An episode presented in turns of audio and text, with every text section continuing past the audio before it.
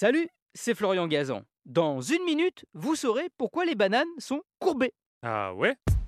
Ouais, alors cette, cette forme est bien pratique pour tenir et manger la banane, mais pourquoi ne pousse-t-elle pas droite comme peuvent le faire un poireau ou une asperge?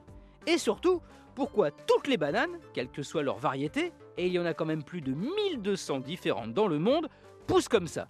Eh bien en fait, il n'y a pas une explication, mais deux.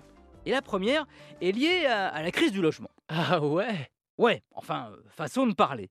Vu qu'il y a autour de 200 bananes sur un seul régime, quand elles se mettent à pousser, elles s'adaptent. Si au début, comme tous les fruits, elles poussent vers le bas à cause de la gravité, à un moment, elles s'écartent pour laisser de la place aux copines qui poussent à côté. Et donc, ce faisant, ben, elles se courbent légèrement. Mais quand elles arrivent au bout de leur croissance, là, c'est un autre phénomène qui prend le relais. Ah ouais? Ouais, pour capter plus facilement les rayons du soleil qui vont lui permettre de mûrir et de passer de la couleur verte à la couleur jaune, la banane, un peu comme un tournesol, s'oriente vers le haut, ce qui accentue sa courbure. On appelle ça un géotropisme inversé.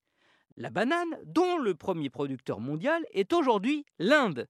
Un quart des bananes viennent de là-bas, où on l'appelle le fruit du paradis. Et pour cause, puisque pour les hindous, le fruit défendu ne serait pas une pomme, mais une banane, croquée par Ève, puis offerte à Adam. Ce qui leur valut d'être chassés de l'Éden par Dieu, qui, vu leur comportement stupide, aurait pu les traiter de bananes. Merci d'avoir écouté cet épisode de Ah ouais? Mais pas par les debout, hein, bah, par le bon, par le début. Retrouvez tous les épisodes sur l'application RTL et sur toutes les plateformes partenaires. N'hésitez pas à nous mettre plein d'étoiles et à vous abonner. A très vite